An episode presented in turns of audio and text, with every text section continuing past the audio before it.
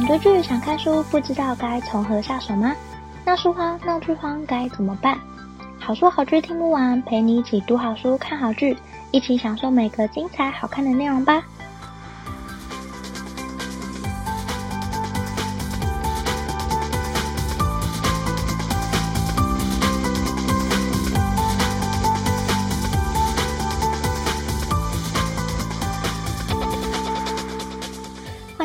好书好剧听不完，陪你一起读好书、看好剧。大家好，我是 Jenny。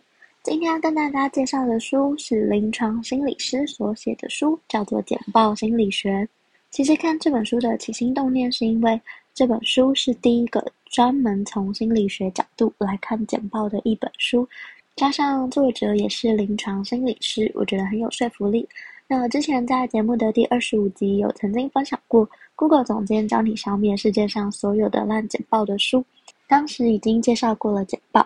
那我觉得这本书里面还有其他简报的面向是可以学起来应用在工作当中的，而且我现在做简报也真的有应用里面的技巧。我觉得简报真的充满心理学，可以藏很多小心机在简报里面，让你的简报更有记忆点。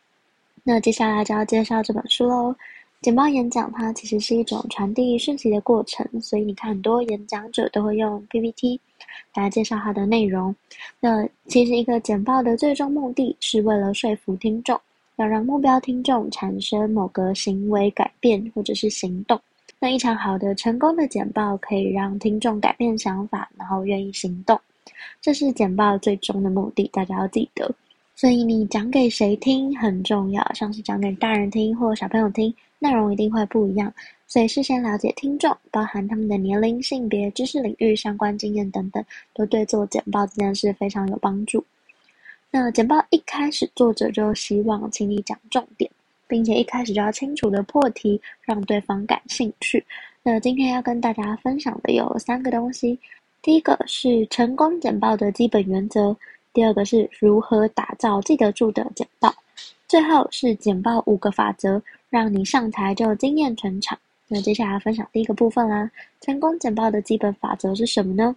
作者有提到，成功简报的基本法则有一个模式叫做四 P。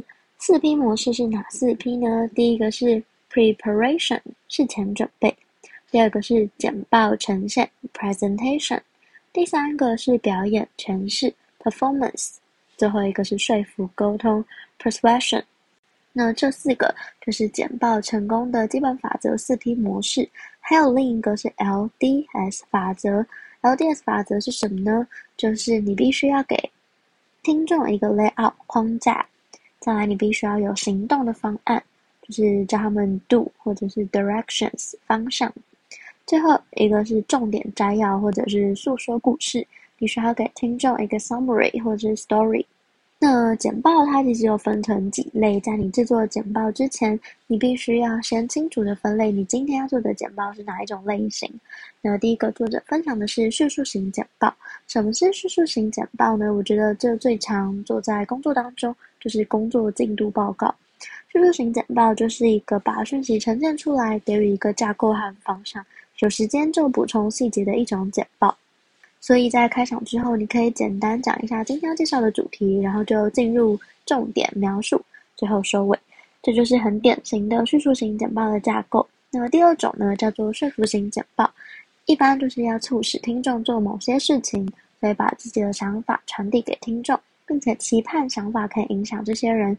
说服型简报它因为带有目的，所以它需要力道，而且这个简报是有影响力，却很难做得好。通常你必须要正反利弊都要考量，例如像是，如果你是一个药厂业务，你可能要推荐医师使用哪些药，你们这个药有哪些好处，你可能要先讲。但是这些药可能同时也会有某些副作用，这个你也要讲。最后要解释为什么提出某一些建议，结尾的时候要提供具体的方案，不然听众不知道听完之后要做什么。那有时候听众其实没有那么多时间听你说，尤其是位阶越高的越没有那么多时间，所以你必须要先交代事情背景，或说一个很简单的故事，并且请求行动，最后说明行动完成之后会达成的目的或者是带来的好处。那作者主张简报最棒的架构，第一个是破题，第二个，提供三个重点，最后是下结论。因为简报的开场，你必须要先告诉大家要讲的重点是什么，透过破题来说结论，最后直接告诉观众为什么要听你讲这个主题，或者这个主题的重点是什么，告诉他们架构，最后告诉听众该怎么做。那如何打造一份让人记得住的简报呢？那就先来讲讲记忆如何在大脑中形成的。记忆是很简单的连接，而且概念跟概念之间会产生连接，通常相似性越高，对比性越高或接近性越高的时候，记忆就越容易产生连接。举例，像是如果你看到医师，你可能会想到医院啊、护理师啊、病人啊、药物注射、打针等等的。当你活化某一个概念之后，相关的知识讯息也容易被大脑一起活化，所以触类旁通就是这个意思。那如果某一个人的大脑当中的结构除了很缜密之外，还与众不同，那这个人通常会被说有创意，而且会利用已知的知识形成新知识。透过阅读和学习，可以让这些知识的连接变得更有弹性和更多元，自己累积的知识也会变得更丰富。那在演讲当中，如何利用记忆打造记得住的简报呢？演讲过程当中，简报的内容必须有系统，可以帮助听众回忆和记忆。可以利用像是心智图或是便利贴等等的方式，先帮助自己架构你要讲的内容。很多的优秀的简报者的经验是，一次提供三个重点就好，这也是基于心理学产生的数字。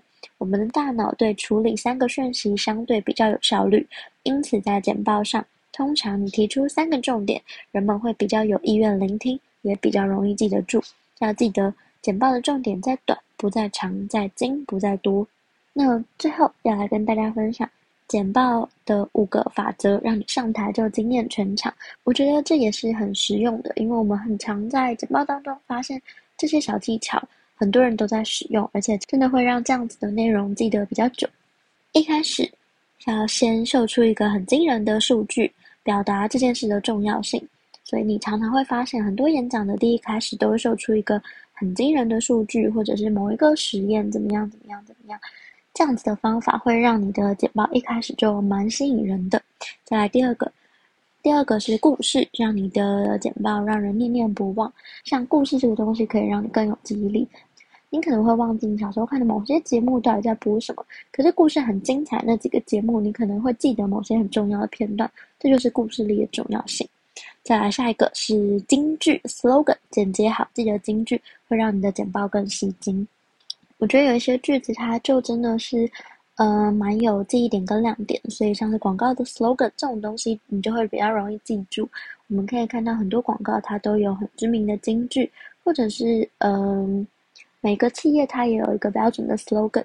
它你一听到某一句话，你就会知道哦，这是哪一个品牌的。例如，可能说，可能像全家的，全家就是你家，或者是像麦当劳的 I love it 这种。或者是 Nike Just Do It，就是你听到某一个句子，你就会跟它的品牌有所连接。这种简单好记的 slogan 会让你的记忆变得更强力。再来第四个重点就是快速进入重点，一开始就让听众了解这个简报的重点是什么，这非常重要。作者在里面有提到，嗯。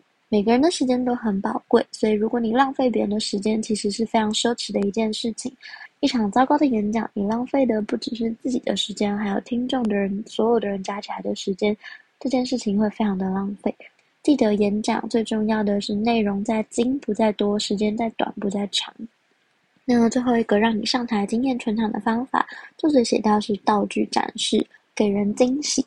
那当然，如果演讲当中有这个东西或这个环节会让人比较有记忆点是没错，可是我觉得它不一定是必要的。我反而觉得前四个是一个好的简报非常重要的四个东西。那我再来简单的整理一下：第一个是秀出惊人的数据；第二个是讲一个让人念念不忘的故事；再来是简单好记的 slogan；最后是简洁快速进入重点。我认为光是这四个法则就可以让你在上台的时候惊艳全场。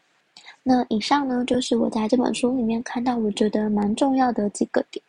我也认为简报里面它的设计是可以充满心理学的。我也不断的利用我在这本书里面学到的东西，在我在做简报的时候，我都会记得，例如破题，然后提供听众架构，然后三个重点，还有我要下结论，或者是我要说的故事是什么。其实，在一开始制作简报的时候，你必须要先把这些东西都想过一遍，再来设计你的简报，这样是比较容易让你的简报很容易被记住。我觉得学习这些事情，它很重要的不在于应用在简报上，很多时候你也可以应用这些。例如，人的记忆最多可以比较有效率的处理三件事情，所以我在呃，不论是工作或者是生活当中，我都会尽量以三当做就是最多最高上限的一个嗯、数字。例如，我跟别人说，我可能就最多讲三件事，他比较容易记得住。所以有时候我在做节目也好，我也会跟大家说，今天要分享的三个部分，这也是基于这个大脑记忆力处理效率的原因。我觉得它不止可以利用在简报里面，其实你生活当中、工作当中很多事情上面都可以利用梳理的这些技巧，然后去应用在生活的各个面上，我觉得都是非常棒的。那么最后来提出一个问题，让大家一起想想看，你会想要如何改善你的简报呢？你想要从哪一个小心机开始下手呢？如果你愿意的话，当然非常欢迎分享让我知道。不管是留下你的评论、粉丝专业或 IG 私讯，甚至寄信给我都很欢迎。今天介绍的简报心理学，让你在简报当中运用更多的小心机，你的简报就会更加精彩，也更加让人记得住哦。